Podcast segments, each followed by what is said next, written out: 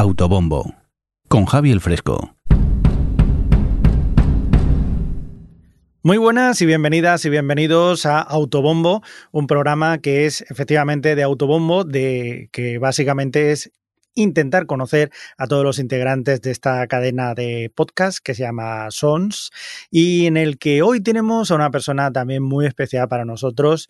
Es prácticamente el culpable de que, de que exista esta cadena. Él es, no es otra persona que José Antonio Algarra, también conocido como Juchu. Juchu, ¿andas por ahí?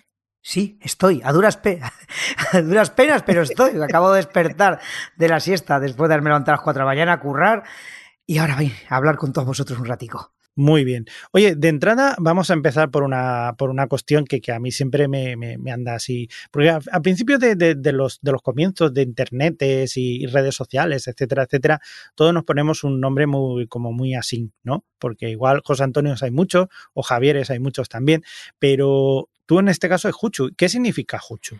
Pues como bien dices, eh, al principio de los principios había que ponerse algún, algún nombre y José Antonio no, de, no es que mis padres fueran muy originales y hay unos cuantos por ahí. Y claro, José Antonio I queda como, como muy monárquico, ¿no? Y tampoco me molaba. y entonces eh, me acordé de una anécdota que me había pasado un tiempo atrás, que yendo por ahí, por las tierras euskaldunas, yo iba mucho, iba, bueno, iba y voy a Vitoria, que tengo ahí grandes amigos, pues una noche de fiesta, estas de, cuando uno era joven y todavía la noche se, la pasaba bien en vez de pensar en los dolores del día siguiente, volvimos a casa del colega y estamos varios, y todos imagínate, pues todos contenticos. Y vamos a dormir, vamos a dormir. Eh, yo me echo por aquí, tú te echas por allá, y uno de los destalentados de estos colegas míos eh, empezó con la broma al chiquitín, al chiquitín soy yo, porque los que me conocéis sabéis que muy grande no soy, habrá que contarle un cuento y coge un, libro de cuentos en euskera, bien, una lengua que facilísima de entender, y me empezó a, a contar el cuento. Y claro, yo no entendía ni torta, porque el euskera es muy bonito, muy precioso, pero para pillarlo, pues eso. Pero había una palabra que se repetía. Y era jutsu, jutsu, jutsu. Y yo como eh, la iba relacionando con no sé qué, porque me sonaba, cada vez que, que la decían me reían, y entonces, anda, qué gracia cómo se ríe, Jutsu, Jutsu, Jutsu, que debe ser el nombre del protagonista del cuento ese, pues al otro día, eh, con la resaca, con esta resaca en nuestro canesú, pues digo, mira, ya se levanta aquí el Jutsu, y a mí, claro, con mi oído maño, maño castellano, me sonaba Jutsu, y como luego no sabía preguntarles cómo se escribía, no, en fin, no me dio. Y cuando llegó lo del nick, pues dije, pues me suena a H-U-T-X-U, que luego no di ni una, ¿eh? Es J-U-T-S-U, pero. pero Juchu se quedó y efectivamente no tengo que poner ningún número ni nada porque no hay ningún otro más que yo sepa por las redes. Eso está muy bien, eres original. Por cierto, eh, hablando de originalidades y todo eso, si vas a, la, a Caratayud, pregunta por la Dolores, pero si vas a Zaragoza, pregunta por Juchu. Eh, tú eres de Zaragoza y de hecho, prácticamente si, si, vas a Zaragoza o cualquier persona que piense en Zaragoza de la podcastfera y tal, se acuerda de ti.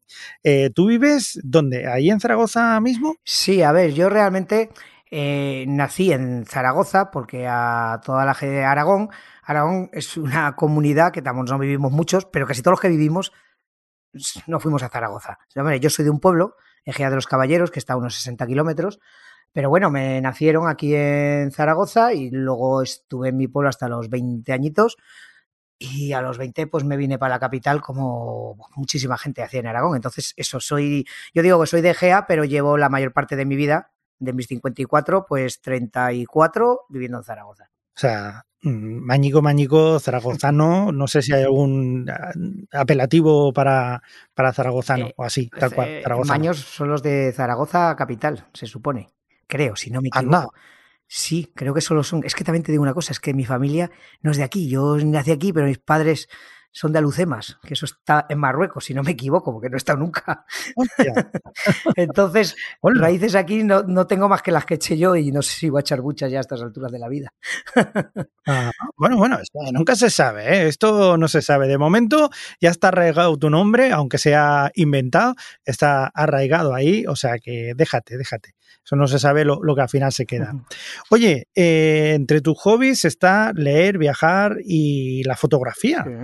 Eh, has expuesto también, has hecho cursos de fotografía, has expuesto. Cuéntame un poquito de eso de fotografía que has hecho. Pues, a ver. ¿En digital o cuando se había que revelar? Eh, eh, precisamente con lo digital lo dejé. Bueno, sigo haciendo, yo que sé, cualquiera que me siga, soy un poco pesado. Eh, como me gusta hacer fotos y ahora, claro, las tienes tan a mano con el móvil, pues sí, sigo haciendo mis chorradicas en Instagram, pues haciendo fotos de los libros que leo, que compro, alguna chorrada, alguna cerveza, que otra, muchas, fotografío. Pero bueno, sí, a ver, la fotografía siempre me ha gustado. Es que yo siempre, por, no sé, he tenido la suerte de que el tema laboral nunca he tenido que preocuparme porque llevo currando toda mi vida, desde los 16 años, y no he dejado de trabajar ni un día y siempre he tenido un sueldo y un trabajo que me ha permitido pues hacer otras cosas. Entonces, siempre he sido un poco culo inquieto y he hecho varias cosas. Y una de las primeras que me llamó la atención, cuando me vine a Zaragoza aquí a vivir, no conocía a nadie, y bueno, pues yo soy, como decimos aquí, rocero, o sea, no, no, conozco a la gente, pero bueno, no me cuesta mucho conocer gente. Entonces, digo, bueno, voy a hacer alguna actividad y vi unos cursos de fotografía en la Galería Spectrum, que era una de las principales, luego me enteré a nivel nacional, que hacían cursos de, de fotografía y además exposiciones. Y una vez fui a ver una exposición y vi unos cursos y digo, chico, se amoldaban a mi trabajo de, a mis horarios, que, trabajo a turnos, y digo, voy a probar, el blanco y negro me gustaba mucho, y digo, pues voy a ver. Y bueno, ya hice todos los, no sé eran cuatro, cuatro, años, cuatro años creo que eran, eh, dos de iniciación y dos de ya más en serio. Y tenía, ahí conocí mucha gente, eh, algunos siguen siendo buenos amigos míos. Nos pusimos un laboratorio en blanco y negro, luego me puse, me lo puse yo en casa por más comodidad.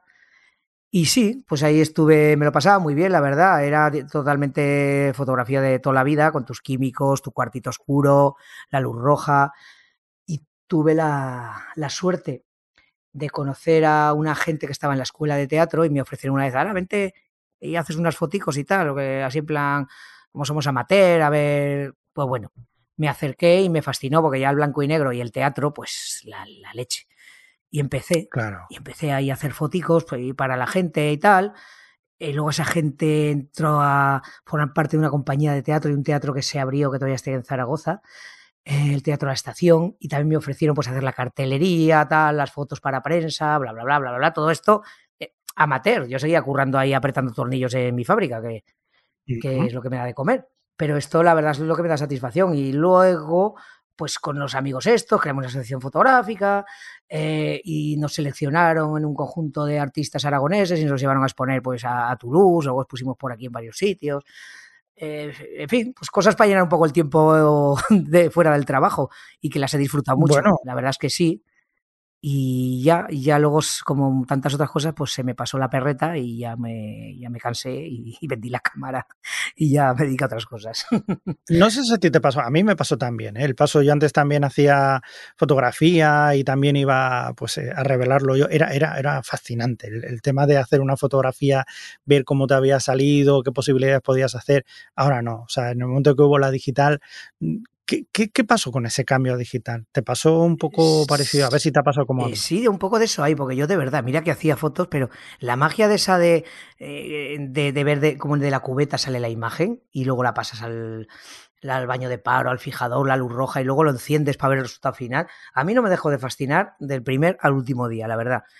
Y, y luego me pasó también que iba con la cámara a todas partes. Eh, yo qué sé, yo, como has dicho antes, también me ha gustado mucho, me sigue gustando viajar me hice un par de interrailes, pero claro, ibas con tu cámara, que iba con mi cámara reflex, una, una Nikon F4 que tenía con tus objetivos, tu mochila, ibas cargando ahí como un mendrugo por todos lados y venga a hacer fotos. Y luego tenía su puntillo también ese de que hacías los carretes y volvías y no sabías si la habías cagado. Eso es.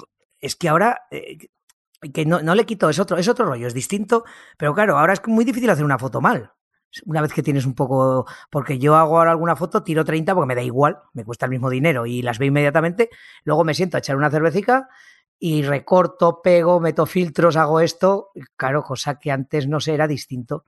No digo mejor, pero era distinto y a mí en el momento que, era que es tan sencillo tirar, tirar, tirar, ya me aburrí me pasó eso. Sí, sí, pues eh, algo así parecido me pasó a mí.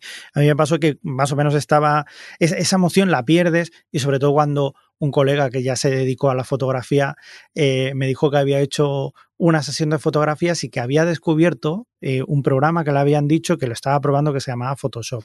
Y que con eso, y claro, me enseñó cómo funcionaba y en ese momento dije, ya no tiene sentido la fotografía. O sea, la fotografía a partir de aquí ya puedes hacer lo que te dé la gana. Y así ha sido. Pero bueno, eso ya es otra cuestión porque a partir de ahí ha evolucionado, por así decirlo. No vamos a decir que no sea fotografía, sino que es una evolución de la fotografía que ya Sí, es una forma de expresión artística distinta a la otra y ya está, sin más. Exacto, exacto. Solo que no es nuestro rollo ya, ¿no? ya no. Oye, eh, eso me. Eh, hablando de rollos de este tipo, así, que es una manifestación artística, lo que tú decías. Tú empezaste esa historia del arte. o sea, mientras estabas currando, seguías currando y empezaste esa historia del arte porque, porque eres un culo inquieto, ¿no? Porque no, no, puedes parar de hacer cosas. Sí, porque era como una espinita. Es de estas tonterías que uno hace. tenía más ganas de hacer cosas que ahora, ¿eh? Que ahora mm, tengo más, generalmente más ganas de tumbarme a jugar un rato a la Play o ver una serie que. Pero antes no, antes salía de currar, a la, comía rápido y decía, ¿qué hago esta tarde? ¿Qué hago esta tarde?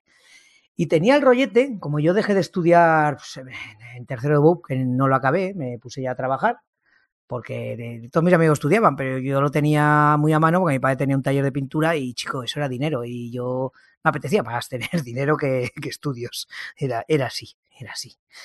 Em, y entonces, pues bueno, nunca le di mucha importancia. Pues, trabajé, trabajé, ya está. Otros colegas pues, sacaban sus estudios, sacaban sus carreras, otros no. Luego ya me fui a la fábrica y tal. Y me topé en un momento de mi vida con una persona que, que, me, que de vez en cuando me dejaba caer lo de que, uy, la vida universitaria siempre se te va a notar esa carencia, porque no sé qué, no ir a la universidad, bla, bla. Como que me resbalaba, pero no me resbalaba. Luego acabó esa historia y se me quedó el run run. Y claro, cumplí, cumplí 25 años y digo, chico, Hacía fotografía también, que me, me, considero las dos cosas. Digo, en estos dos o tres días libres que tengo de la academia, pues igual me apunto a una academia para eso del acceso a mayores a los 25 años. Y me apunté en una academia y pues a la primera hice un año de preparación y aprobé y fíjate tú, qué idea llevaría yo con la universidad, que me apunté a Historia del Arte, como estaba con la fotografía. Y, y bueno, y me matriculé, me matriculé. Y claro, yo tenía 25 años, la gente que entraba ahí tenía 18 años y yo descubrí las fiestas de la universidad, eso sí que me lo perdí. De, todo lo demás, todo lo demás me dio la sensación de que pues, había gente tan guay y tan estúpida como fuera de la universidad, con lo cual no me sentí, ahora me quité diciendo, pues bueno, ya le he probado. Y un profesor muy bueno, además de arte egipcio, muy buena gente, porque yo entonces tenía que trabajar a turno fijo por las tardes y me levantaba a las 6 de la mañana, iba a la universidad, luego me comía un bocadillo, iba a la fábrica y así todos los días. Y la verdad que no sacaba casi nada, porque hubiera requerido un esfuerzo que no estaba dispuesto a hacer. Y un profesor me equipó y me dijo, ¿usted mm, está estudiando por la carrera? ¿Tiene algún en, la cabeza alguna finalidad de trabajo, de algo? Digo, no, yo tengo mi trabajo, digo, es por, por conocer, por cultura, me gusta la historia del arte, y dice, pues cómprese libros, cómprese libros y no, y, no desperdicie la vida en una carrera de cinco años que le va a costar sacarla diez y que además no va a tener ninguna salida laboral, salvo una oposición. Y dije, pues mm, mire, me parece bien, me parece bien. Y ahí fue mi aventura universitaria, sin más. Polinés. Otra, otra de esas cosas que me dio, porque ahí cuando me da por algo me da como, como mucha pasión, y cuando ya dije, pues no, lo mío, pues lo dejé sin mirar atrás y sin problemas, me lo pasé bien y ya está. De todas formas, poco se habla de los profesores desmotivadores, ¿eh? que eso también. Sí, pero lo tenía pero, pero tenía razón, ¿eh? realmente historia del arte dice, pero usted quiere salir de, de, Y digo, pues la verdad es que no, no lo veo muy claro, ¿eh? Me he visto así, sí, pero jolín, no, no, no.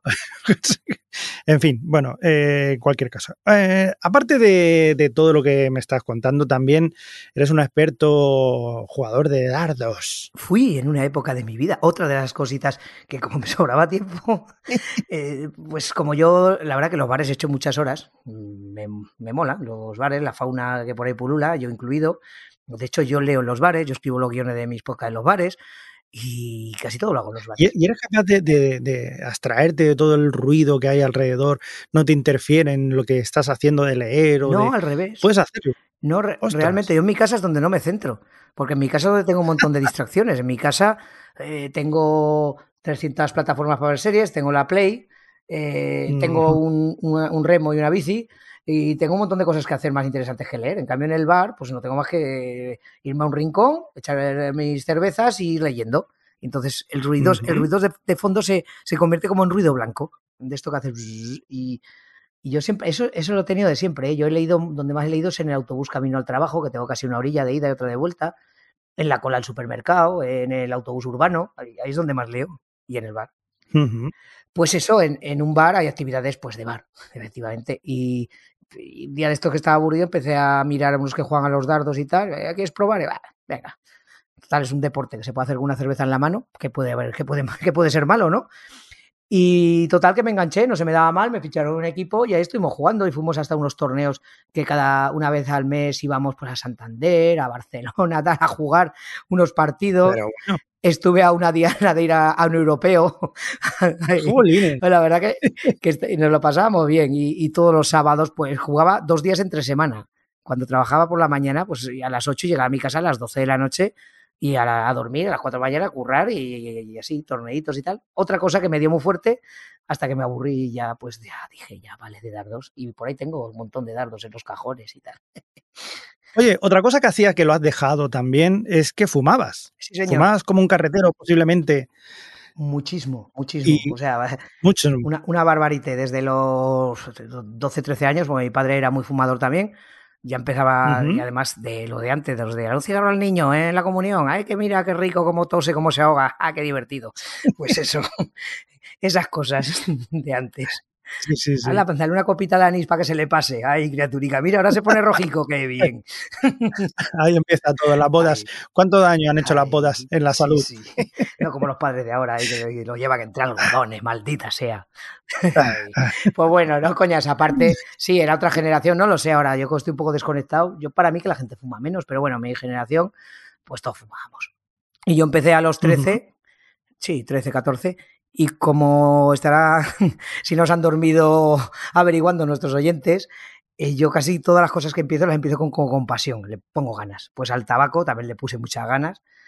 Y ya desde muy pequeño, muy joven, como ya como os he dicho antes, empecé a trabajar joven, entonces tenía pues dinero para comprar tabaco.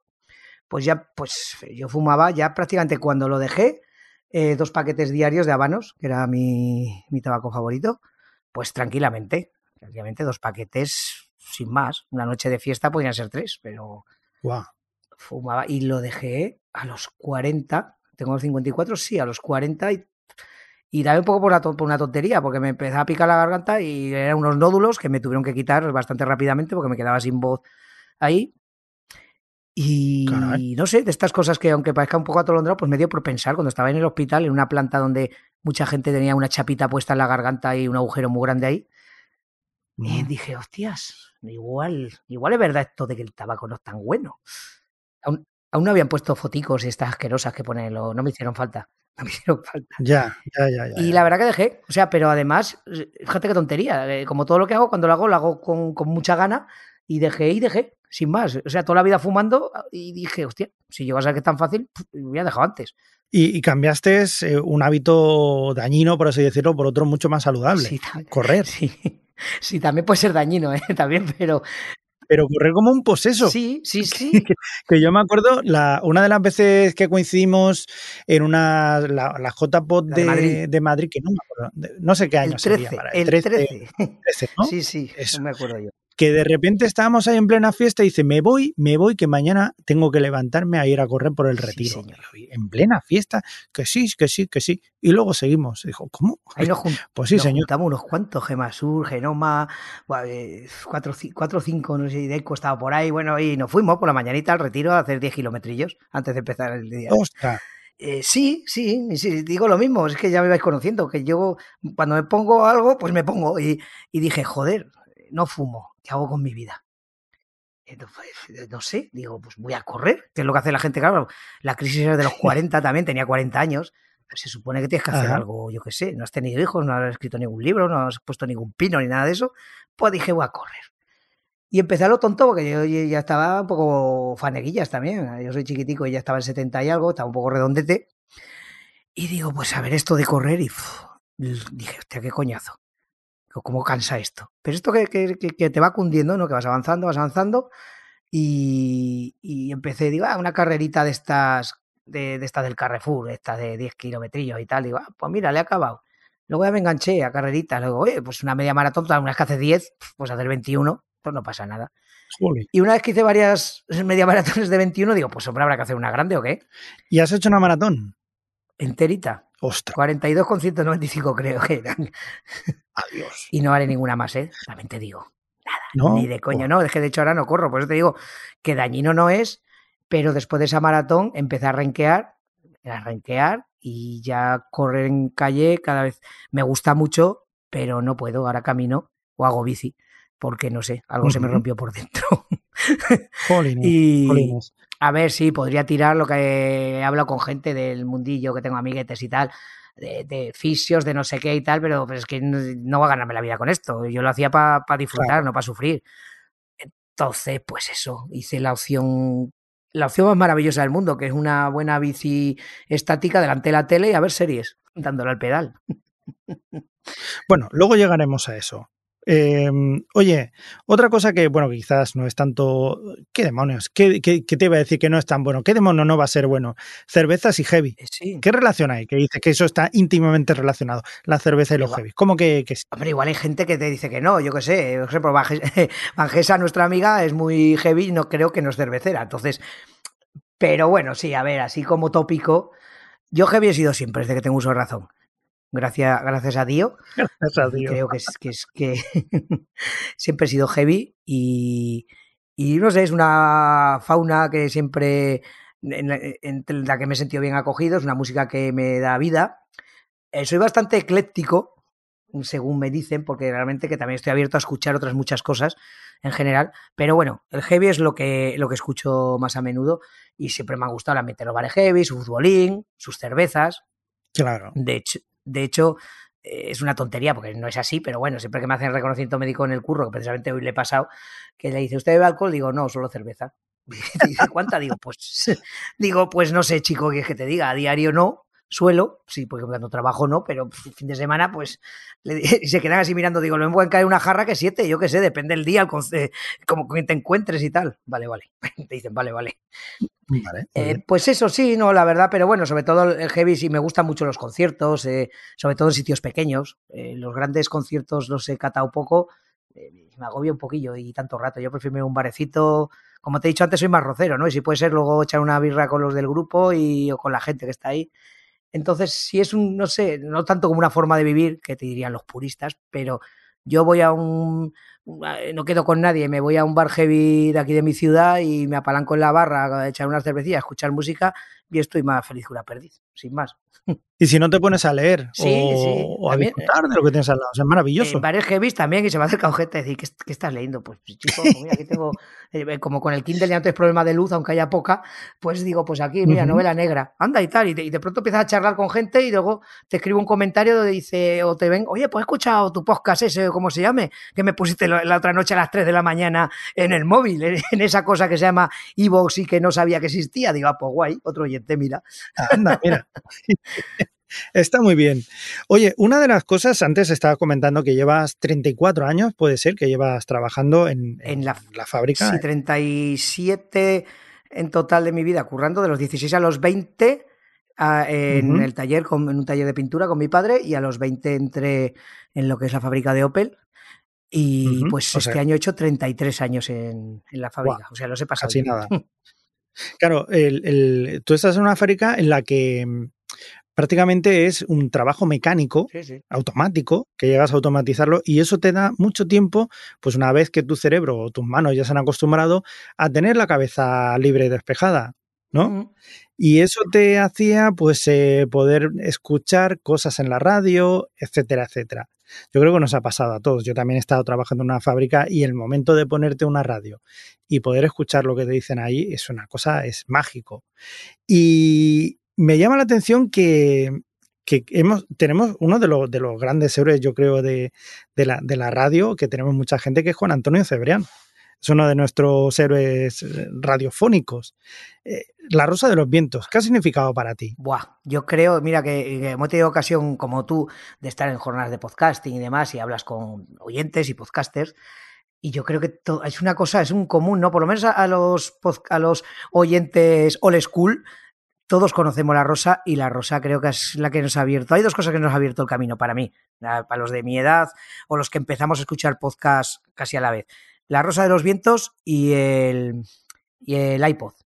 Porque tenía una aplicación ahí, el iTunes ese, que te hacía muy fácil lo de conseguirlo. Porque yo al principio tenía ahí en el curro, como tú dices, yo era de los que al principio tenías una, un transistor o una radio pequeñita, con de estas con cable y tal, y oías un poco la radio, lo que había en la radio, sobre todo en una época traje de noche, recuerdo mucho a Pumares, con mucho cariño, me lo pasaba muy bien con Polvo de Estrellas, con pues la, la primera, no me acuerdo cómo se llama la chica esta de la SER, la, de la gente tarada que llamaba a decir que su suegra se cepillaba a su perro y...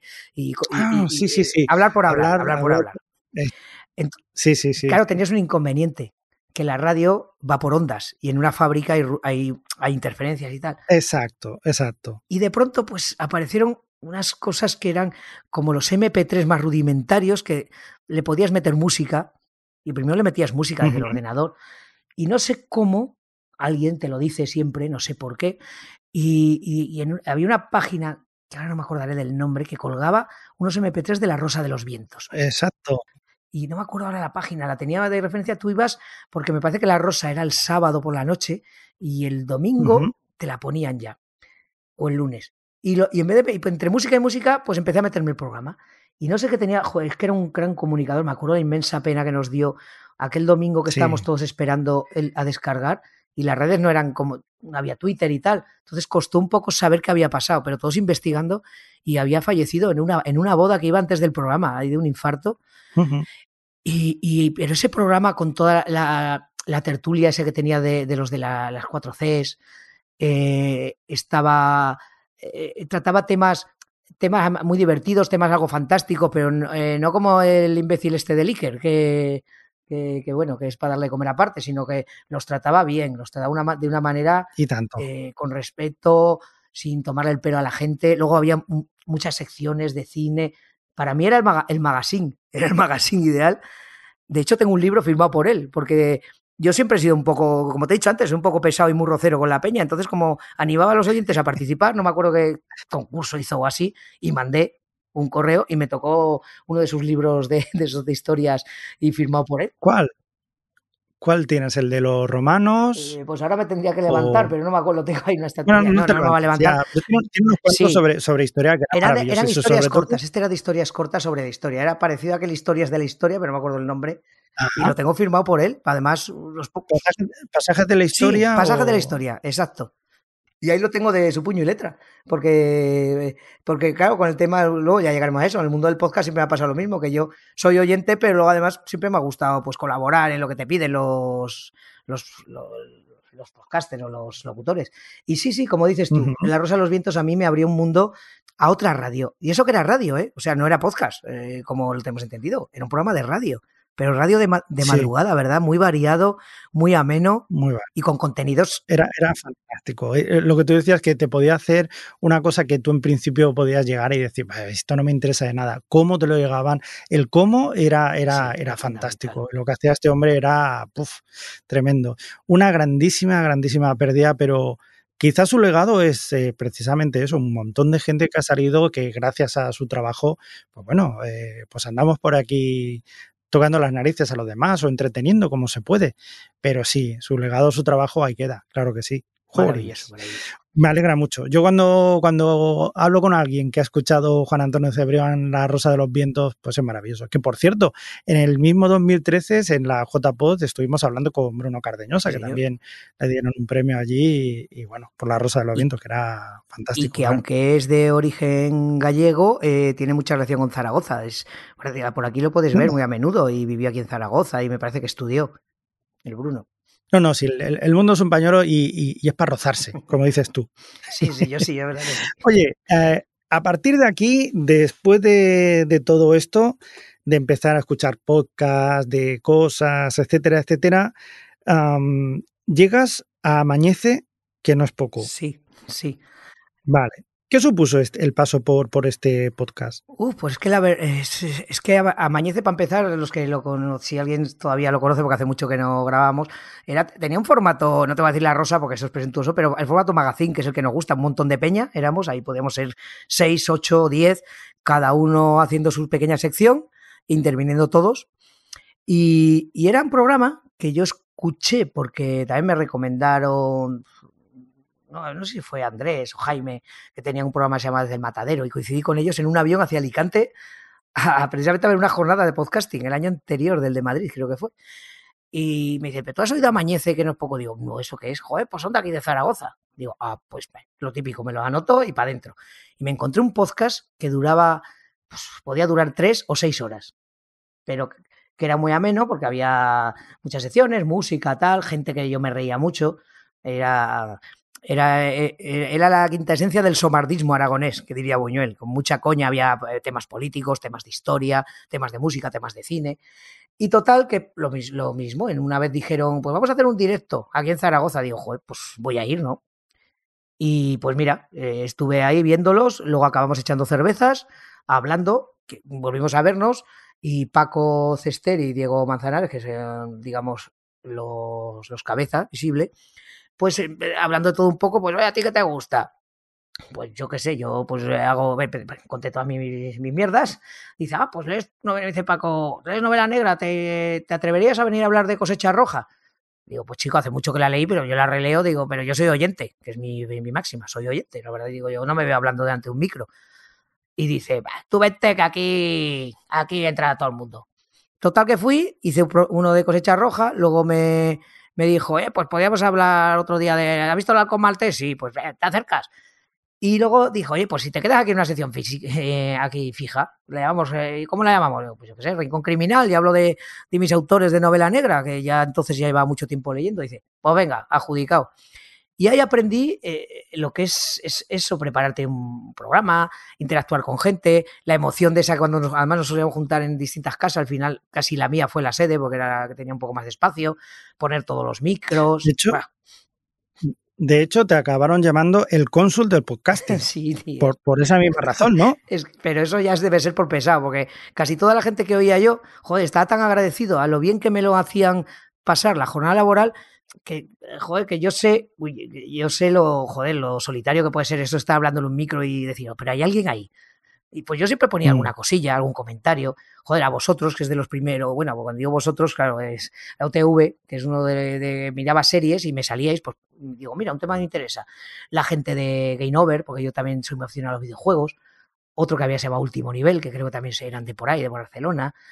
Pues siempre yo, y, yo, iba a todo el mundo que me, que, que, me hacía pasar tan buen rato, pues le ponía unas palabras o incluso hacía comentarios de cada programa, que luego he descubierto que, que eso nos da mucha vidilla a los podcasters, que la gente decía, joder, hay gente que te escucha con atención además y te comenta las cosas que tú, que tú dices. Uh -huh. y, y, no sé, y, y acabé haciendo relación con mucha gente de, to, de, de, de toda España. Realmente sí. Oye, eh, hablando de todo esto, antes habías contado que, que, bueno, nos habías conocido y tal.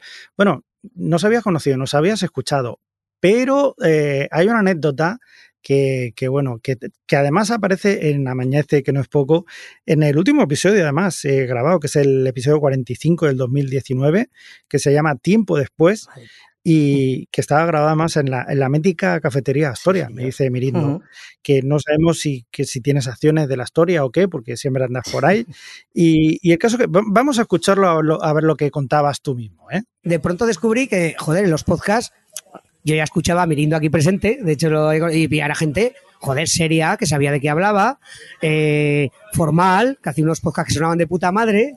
¿Puedo contar la primera vez que te conocí? Sí, cuéntalo, cuéntalo, aprovecha eh, las jornadas de podcasting de Alicante, las primeras que se hicieron, no recuerdo el año. 13. El 13, hacíamos el podcast en directo los del OTV. Y como dos minutos antes de empezar el podcast, se me acerca un señor, pues así bajito, calvico con gafas. Sin barba. Dice, con un acento año, ¿sois los, de, los del OTV?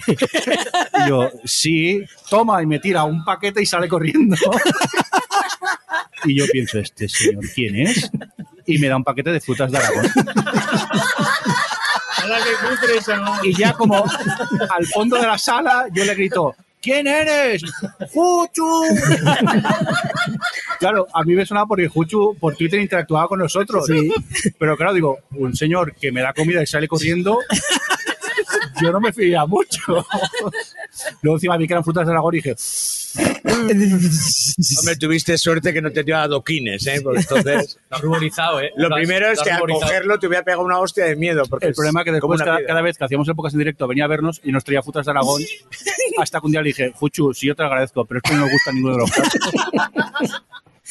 Pues eso es lo que pasa cuando uno es oyente y tímido, como yo, que soy una persona tímida y recogida, como Sabina, que somos personas así introvertidas.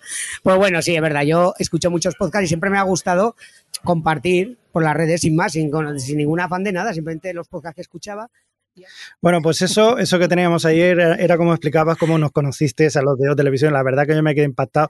Nunca me habían regalado nada en mi vida así. Y la fruta era- A mí lo que me pasa es que no me gusta el chocolate. No, no, no en sí. O sea, no, no te quiero hacer el feo. Pero yo me quedé alucinado, me quedé flipante. O sea, flipado porque, claro, es lo que tú dices. Tú haces un podcast, pero tú no sabes si te escucha gente o qué. Entonces, que te venga alguien y, te llegue y te diga, oye, que os conozco, que no sé qué. Y te da esto, yo me quedé flipado. Pero me quedé como diciendo, ¿y este señor quién es? Y claro, luego ya era el famoso Juchu, ¿cómo no? Eh, Que por cierto, te tengo que decir una cosa. Yo, eh, que tú te definas a ti mismo como tímido y, y recogido, yo creo que, que- que no, ¿eh? O sea, hay otra gente que yo, yo no te pondría en la categoría de tímido y recogido. Haya cada uno, pero bueno, cada uno se define como quiere. A ver, realmente soy tímido. Le he dicho, soy rocero, me gusta la gente, pero claro, la misma manera en que me acerqué demuestra mi timidez, porque yo digo, ay, que les digo a esta gente con todo lo que saben y tal. Porque yo la verdad que, que, que lo que tengo sobre todo en la vida es afán de saber y curiosidad por todo, pero Mm. yo sé muy pocas cosas y sé de muy pocas cosas y las que sé se me olvidan porque tengo mala cabeza. De hecho, en esta corte hay una errata, no fue el 2013, ese fueron las de Madrid, esto fue el 11. Esto Sí, fue el 11. es Me he dado verdad. cuenta ahora al oírlo. No, pero sí, no sé, era una manera, de hecho es que no iba yo a veros a vosotros, o sea, iba a ver a una amiga que tengo ahí en Alicante, que sigue siendo eh, amiga y habíamos quedado con una gente a hacer una quedada nuestra y de pronto veo una jornada de podcasting y veo TV y joder, y antes de coger el avión, que es la que fui en avión, digo, ¿qué les llevo? Digo, hay unas frutas de Aragón que me hizo gracia, que a mí tampoco me gustan, ¿eh? Pero digo, igual les hace gracia a esta gente, yo qué sé. Y luego lo hice Yo no la conocía, ¿eh? me, me quedé como otra de las cosas. Digo, joder, un trozo de fruta así. digo, Y "Uy, luego me rico". hizo gracia y cuando tuve ocasión de iros más veces digo, pues otra vez fruta de Aragón, que yo se quedó como. Pero estuvo, la verdad sí, bueno, estuvo viejo, ¿eh? de hecho, pues ya ves, yo sigo conociendo y bueno, y con Mirindo tengo buena relación, nos vemos a menudo, me voy de ocupa su casa cuando es menester, en fin, que, que ves, que la timidez y la fruta de Aragón pues te llevan a, a buen puerto. Ya, ya, eh, postureo, ¿eh? Yo te he visto postureo lo de timidez, no me lo creo. Y, y nada, la gente, gente no os creáis que Juchu es eh, tímido porque no, que no. Rocero sí, eso sí, pero de tímido nada, nadita nada. Que yo me acuerdo en la jornada de podcasting de Zaragoza que estabas por todas partes. Mirabas hacia un lado, estaba Juchu, mirabas a otro y también hablando siempre con toda la gente. Es uno de los tíos más abiertos que conozco en, en mi vida, así que de, de tímido, nadita nada. Oye, eh, pasando esto, eh, empezaste a tener una, una sección, como estabas contando eh, antes en Amañece, que no es poco, eh, sobre, sobre el rincón criminal. Al final se ha acabado convirtiendo en un podcast en, en. Sons. Pero en este, sobre todo hablabas de, de- de cosas de, de matanza, de muerte, de, crimen. ¿Qué es esto? ¿Por qué, ¿Por qué te ha dado por esto? Eh, por lo que... No, no, no, no matado a nadie todavía, ¿no? O sea, no, no que, no no pasa que yo sepa, ¿no? ya te digo, tengo mala cabeza, ¿eh? que luego la noche me confunde y, nunca se sabe. No, pero soy un tío muy pacífico. Yo creo, creo que no me he pegado con nadie en la vida. En algún altercado, pues cuando uno está en los bares está, pero tiene una habilidad especial para esquivarlo, sobre todo porque soy poquita cosa y tendría todos los cupones para que me pegaran a mí, más que para pegar. Entonces, no, pero eh, siempre me ha gustado leer. eh, y bueno, y me fui decantando, he leído de todo, de hecho pues, me gusta casi todos los géneros, tanto la, poco la fantasía, eh, la aventura, tal, pero me fui, a raíz del padrino creo que me, me regalaron, con, con 14, Caray. 15 años, que no es, una novela especialmente buena, pero la película es una maravilla y la historia me fascinó, pues fui inclinándome hacia el género negro y a raíz de mis vacaciones que pasaba por ahí en un pueblecito de Girona, en Puigcerdá, que tenía un tío mío, era un grandísimo lector y tenía una biblioteca inmensa y ahí me, me aparcaban mis padres los veranos, desde junio hasta septiembre y no tenía otra cosa que hacer ahí, pues que leer. Y, y mi tío era un amante del género negro y me descubrió, pues yo qué sé, con 16 años empecé a leer a Vázquez Montalbán. jo, Y de una cosa me llevo a la otra y al final acabé leyendo solo novela negra. Y entonces, pues, pues digamos que no es que sepa, pero, pero soy como con todo lo que he contado antes, cuando me da por algo me da muy fuerte y esto me, me, temo que esto no se me va a pasar, porque como leer me sigue gustando y cada vez más, y novela negra y para aburrir y cada vez mejor, pues, pues así, y en el rincón hablaba, no hablaba solo de novela negra, también, como dices tú, hice una especie de, de capítulos sobre la mafia eh, por secciones, así en plan como cuento yo las cosas, que sin ningún talento y a mi bola, pero bueno, intento que sea riguroso lo que cuento. Y la verdad que lo pasaba bien y estuvo bien hasta que terminó Amañece y lo que dices tú, luego por, circunstancias, pues apareció el rincón criminal así como, como, un, como un ente aislado. Oye, y si ahora mismo me tuvieras, yo, yo no soy buen lector, eso vaya por delante que no soy buen lector, pero si tuvieran que empezar a, leer alguna novela de, de, pues de, criminales, y, no criminales, sino de, de novela negra, eh, ¿dónde debería empezar? Dime tú aquello que digas, hostia, eh, el mejor que o el que más me gusta a mí, o tu autor favorito. Eh, eso es muy. Hay muchos, sé. Eso es, muy personal. Por ejemplo, si te va el rollo más nuestro, más mediterráneo, pues te diría que pues, un Andrea Cavilleri, un Vázquez Montalbán, un Petros Marcaris, te podrían pasar bien. Si te va el rollo más kinky nacional, ahí ahora tenemos, pues me acabo de terminar el último de Paco Gómez Escribano, Narcopiso, que es un, son crónicas, es un tío que habla del Madrid, de Canillejas, que pues, vamos, digamos, desde la época del Vaquilla, incluso más atrás, hasta la actual, con distintos libros. Eh, si te va más con un poco más thriller y tal, pues Félix García Hernán es un autor que me está gustando mucho ahora. Eh, Benito Olmo, eh, Alexis Ravelo, que trágicamente murió hace poco, demasiado joven, un autor canario muy bueno. Te quiero decir, es que depende de lo que te va. Y si nos vamos a los clásicos americanos, pues ahí tienes pues a paradas para aburrir. Un Chester Himes, un James Elroy, Michael Connelly, no sé hay tantísimo. Tendría que conocerte más y charlar aparte de aquí para ver por dónde van tus tiros, para decirte, con este seguro que acierto contigo. Vaya, vaya. Bueno, bueno, pues eh, queda ahí. De, luego también has hecho una especie de spin-off de, del Rincón Criminal, que son entrevistas criminales, que también lo podemos escuchar aquí en sus podcasts. Em, en ellas lo que haces es entrevistar directamente a lo que son los autores, ¿no? Autores de, novela negra. Em, Dime, te, pregunto yo, yo sé que, que a todos te gustan y, la verdad que es fascinante poder hablar con gente que son creadores, ¿no? Que de hecho todos se merecen pues un respeto mayor, ¿no? Pero ¿quién te ha hecho aquello especialmente ilusión de decir, ostras, sin desmerecer al resto? Mm. Dice, me, hace mucha ilusión hablar contigo, ¿no? hablar contigo de, lo que has hecho. Pues yo te diría, te diría, no, te voy a decir dos, y no es desmerecer al resto, siempre te son muy distintos, pero a la vez con los dos eh, sigo manteniendo una relación muy buena de eh, tanto con su, literatura como con ellos como personas, que, que, son Paco Gómez Escribano y Félix García Hernán. Son dos excelentes personas, además de grandes escritores, y que bueno, las charlas, y bueno, y la gente que las ha escuchado me dice que se nota por la complicidad y, y la, y la manera, porque yo realmente es que no sé entrevistar, es que yo no, que yo soy oyente, que lo digo siempre, yo, lo que pasa es que como al final acabo siendo rocero con la peña, pues a esta gente que son autores vivos, que están aquí, pues acabo agradeciendo también los buenos ratos que me hacen pasar con sus libros. Y quieras que no, joder, son gente que yo creo que por muy, muy escritor que seas, que parece que es una cosa como más solitaria, pues supongo que les hace gracia o les hace ilusión que tantas horas de trabajo sean reconocidas, ¿no? No simplemente eh, que leas el libro y vale. Entonces acabas haciendo una relación y yo me di cuenta que hablaba con ellos por las redes, hablaba por ellos en privado, digo, pues, pues chico, ¿por qué no? Vamos a hablar con el micro y que todo el mundo también disfrute de, de, lo que sabe esta gente, más que de lo que les pueda contar yo, que al fin y al cabo ya ves tú la comparación. Entonces, así empezó lo de entrevistas, que ahora realmente, por, por, por aunar, y se lo digo a la gente que nos siga, entrevistas se va a quedar ahí, simplemente en el mismo en el mismo rincón criminal me he inventado la bocajarro y a veces a bocajarro hablando con tal, a bocajarro hablando con cual y así está todo en el mismo sitio. Que si no me pongo muy nervioso.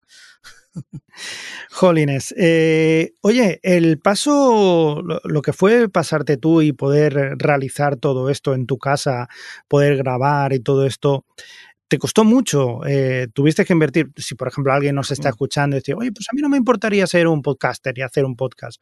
¿Cuánto se tiene que invertir, eh, por así decirlo? En, eh, ¿Qué se invierte más? ¿En dinero?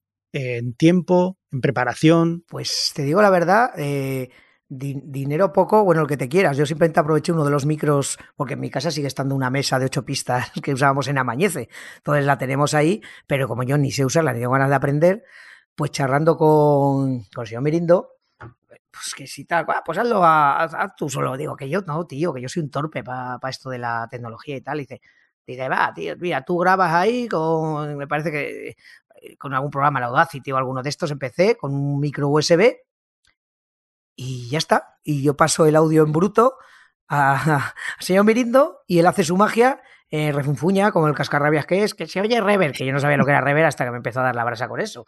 Que dices que se, que, se oyen las P's. Digo, pues si son P's se tendrán que oír a P. Digo yo, no sé, a qué se van a sonar las P's. Y esas cosas que me hacen mucha gracia que me dice. Pero que luego el tipo es un vago y lo deja muy bien. Entonces ya te digo, yo a ese nivel no he tenido que, sé que hay, gente, claro, si lo quieres hacer bien tú y editar tú y todas esas cosas, pues igual tienes que te una mesa, un micro decente, pero yo realmente eh, lo más que he gastado es el micro con el que te estoy hablando, que es el USB este que tengo al ordenador, que es un Blue Snow de estos que deben valer 50 pavos ahora o por ahí. Y últimamente me compré una grabadora porque le pillé de segunda mano, pues para no, como me muevo mucho, pues para cuando tenga ocasión y me caiga a mano cualquier escritor de estos cuando vaya a la feria del libro o, o, era- o vienen a dar alguna, alguna presentación, pues mira, me presento ahí con la grabadorita y ya está. Pero eso ya es por capricho mío, ¿eh? O sea, también pues lo puedo hacer como, como estamos hablando tú y yo, con un programillas gratuitos de estos que hay por internet y ya está. No sé, yo creo, yo creo, lo que sí que invierto eh, tiempo es en, en prepararme un poco el. Porque hay gente a la que admiro mucho que lo tiene todo en la cabeza. Yo soy muy disperso, como estaréis comprobando, me voy de aquí para allá. Entonces me hago una especie de guioncillo para no ser demasiado turras, intentar centrar un poco, ¿no? Y ahí sí que me voy con mi iPad a la cafetería Astoria, por ejemplo. Ahí me meto en un rinconcito, me voy pidiendo mis cervezas y voy escribiéndome las cosillas tiqui, tiqui, tiqui, tiqui, tiqui. Y cuando creo que ya tengo una cosa armada, pues me siento aquí tranquilamente en casa y lo largo, se lo mando a Mirindo y yo no me escucho, eso te lo podría decir Mirindo, porque a mí me da mucha vergüenza escucharme, ni me gusta mi voz ni cómo hablo. Mira, ahora me he escuchado en el corte que has puesto antes y me estaba diciendo, ay, madre mía, ay, madre mía. Yo, yo no me escucho, horror, yo no he escuchado ni un podcast mío, te lo aseguro. Bueno, bueno, bueno, yo creo que eso nos pasa a todos, ¿no? También el, el primer paso de, de escucharte es decir, oh Dios, qué horror, qué, qué voz tan horrible tengo. Bueno, pues es la que tienes y ya está. Tu voz, la que escuchas tú, es diferente de la que se oye fuera, la que oye la gente. Básicamente es eso, ¿no? Pero aparte de eso, es al final lo que, lo que explicas y cómo lo explicas. Al final todo esto, eh, la gente yo creo que, en tu caso yo creo que se, que se puede dar cuenta de que, que tú transmites exactamente lo, lo, que eres, ¿no? O sea, e- esa cercanía, ese, ese rocero que tú dices tú, pues eh, al final es una, una cosa como muy natural. Y bueno, pues eh, hombre, yo recomiendo desde aquí que todos escuchéis el Rincón Criminal y las entrevistas criminales, porque vamos, eh, parece fantástica. Yo te digo una cosa, me había planteado hacer esta entrevista como si fuera un interrogatorio, pero luego digo, eh, no, porque voy a quedar yo como, como el culo. Pero, Y, y, pero bueno, también me hubiera gustado. y, hombre, yo lo podría hacer, pero la verdad que no tengo el don de la, ¿cómo se llama? De, de la concreción no lo tengo. Yo soy, ya te digo, soy muy- me enrollo, me enrollo y me enrollo. Y es que es verdad. Mira, te, te voy a decir una cosa. Yo creo que hago podcast, siendo que me da toda la vergüenza que me da, porque eh, entonces, cuando leo un libro que me, que me gusta mucho, veo una peli que me apasiona, tengo necesidad de contárselo a alguien. Y, y claro, la gente se lo sabe ya y en el bar me esquivan. Cuando me ven cara de que, de que, de que te quiero contar algo, dicen, me voy, que este que nos va a dar la paliza. Entonces, así con el podcast más seguro que el que me escucha quiere escucharme, ¿no? Claro que sí. eso no sí. ataco, no ataco a nadie ahí. Y, y sí que es verdad que eso, perdona que, que, que lo quiero dejar claro y lo digo luego mil veces, que que me escuche no espera que un erudito de, de la materia. Soy un apasionado de eso, con lo cual yo, yo no hago crítica ni, ni leo una novela mala que eso mola más y te da más oyentes, ¿no? Poner a parir, yo que sé, el último de Juan Gómez Jurado, que es un tío que, lo- que a todo el mundo le gusta. Pues va a decir que es una mierda. Pues igual, Mm. me parezca o no me parezca, me da igual. Yo solo hablo en mi podcast, que es de los libros que, que me han gustado a mí, porque pienso de que porque algo no me haya gustado a mí, siempre hay alguien al que le gusta. Con lo cual, entonces yo solo hablo desde, desde, desde las tripas. Entonces, la gente que me escucha, yo creo que ya más o menos hace una idea de, de, lo que cuento, si le puede gustar, si no, qué estilo de novela es. Entonces ya no hace falta que, diga más. Me escuchan y dicen, va, esta le ha gustado a Juchu, pero a mí no es de las mías. Y ya está, pues están ricamente. Bueno, pero lo que me estás contando es, eh, digamos, la base de lo que es un podcaster, ¿no? A fin de cuentas, eres, transmites un conocimiento, unas ideas, unas sensaciones. O sea, no me puedes negar que eres podcaster. A ver, yo lo único que espero que le pase a la gente que me oye es que me pase lo que me pasa a mí con lo, oyendo podcast, porque a mí me creabais la necesidad, pues oyendo a vosotros, de, esta serie me apetece, esta no sé qué, o oye Game Over, este juego, este, pues es lo único a lo que aspiro, a que, que ya ves que, que, que, que yo ahí ni gano ni pierdo nada, simplemente, no sé, pienso que como a mí me ha hecho tanto bien escuchar podcasts de distintas temáticas y me ha hecho descubrir tantos autores, tantos videojuegos, tantas series, pues si yo puedo hacer que otra gente pues eh, escuchándome a mí, pues descubra este autor que a mí me parece interesante, pero luego a lo mejor a ellos no le gustan. Pero bueno, como tampoco lo hago por, por ningún interés crematístico, pues chicos, si me equivoco, pues mala suerte, que es que te diga, tampoco me van a pagar nada. Pero sí, es lo que me ha gustado del podcast y siempre ese rollete. Ya, ya para ir acabando, eh, metiéndonos ahí en, en, un poco en nuestra materia, ¿no? Por ejemplo, en no televisión. Eh, dime o recomiéndame alguna serie que hayas visto o que hayas dicho, ostras, me lo he pasado de maravilla últimamente. Pues, Aquello que, que, te venga ahora mismo a la cabeza, aunque sea un poco, que no sea de las nuevas, ¿eh? Que digas, no, pues esta, qué bien me no sé si, exacta, si es exactamente nueva, pero yo la descubrí antes de ayer y me puse como un loco a darle la turra a todos mis conocidos y bueno, incluso incluido a Mirindo por Telegram, que le había en, en filming, es cortita, me la vi de una, de una tacada, se llama We Are Lady Parts. Uh -huh. de, unas, de unas chicas londinenses que tienen una banda punk, pero son musulmanas. Y, ah, vale, vale, y vale. la pusieron en, en filming. En filming, sí, y sí. empecé por curiosidad, esto que te sale en pantalla, y aprovechando que no, no curraba el otro día, pues las seis de tirón, taca, taca, taca, taca, son de 24 minutos y mucho. Y de Ajá. nuestro género, por decir una de mi género, que es, ya sé que todo el mundo sabe qué es, o sea, no va a ser original, pero Happy, eh, Happy Valley, vi su última temporada y son tres, y es una puñetera obra maestra, no sé, estos de la BBC, de verdad, porque las hacen cortitas y al pie que digo yo, porque ya me canso un poco de series eternas. Y esas dos te diría. Eh, así de, de, primeras. Hay miles, pero esas dos. ¿Y de videojuego qué? ¿Cuál me recomiendas? Hostia, pues estoy otra vez muy a tope con de las sofás, que me le he jugado tres veces, pero como estoy viendo la serie, pues eh, diría a ver qué tipo de jugador eres. Yo, yo me gustan mucho los que son de historia, entonces los, los exclusivos de Sony, la verdad que se lo ocurran y son bastante majetes. Y ahora estoy con The Last of Us y han puesto también en el, en el Plus este, el, el, de Horizon Forbidden West, que es la segunda parte del Horizon Zero Dawn, y ahí estoy dándole un ratillo, pero pues ese, y si os gusta el oeste, Red de Redención. Y ya con eso. Oh, oh, ese sí que he jugado. Me lo, me lo paso. De estos, como dice Mirindo, de los de pegarte horas y horas recogiendo flores por el monte, pues también, también me gustan. Pero sí, no sé. Eh, como narrativo, pues de las bofas es una maravilla. Y, y ya. Y luego de vez en cuando algún partidico al pro y ya está, que tampoco me rompo la. Yo es para pasar. Los ratos que tengo entre leer la fábrica, las cervezas y tal, pues he hecho alguna partidica y las series. Jolines. No, no, sí, que tienes una vida. Me acuerdo que cuando hemos empezado a hablar, cuando decíamos, oye, que te voy a hacer la entrevista y tal, y me decías, no, si no tengo mucho que contar, pues menos mal, menos mal. Menuda vida que tienes, colega. o sea que a vivirla a tope. A ver, lo que hago es aprovechar que... los huecos y dormir poco. Eso también es verdad. Muy bien, pues oye, Juchu, eh, encantado de, de, de, hablar contigo, encantado, no sé, de que la gente te pueda conocer un poquito más, aparte de lo que es tu obra, y espero pues que sea, si, si no nos habéis escuchado, si, si habéis empezado por Autobombo, porque Autobombo está la primera, pues empieza por A, y habéis empezado pues hasta llegar al rincón criminal, pues ya, ya podéis sal, saltar y escucharlo. Y si no, pues eh, si sois fans del rincón criminal, pues aquí un poquito esta vida personal que para quien no conozca a Juchu, pues yo creo que es, tan interesante como, como él. O sea, como todo lo que está contando. Así que, bueno, pues eh, bienvenidos una vez más a Sos Podcast. Muchas gracias, Juchu, por haber estado aquí con nosotros. Muchas gracias a ti porque he pasado un buen rato, la verdad. Como a mí lo que me gusta es charrar y, y sin tener que prepararme un guion, pues fíjate, fantástico. Y aquí en Sons, pues es, estamos, estamos un montón de podcasts tan chulos que bueno, que espero que la gente que me escuche se anime a escuchar los demás también, que hay gente que sabe, sabe más de lo que habla que yo. Pues oye, hasta la próxima, nos vemos con una birra adelante, ¿de acuerdo? Venga, hasta la próxima. Adiós. Autobombo, con Javi el Fresco.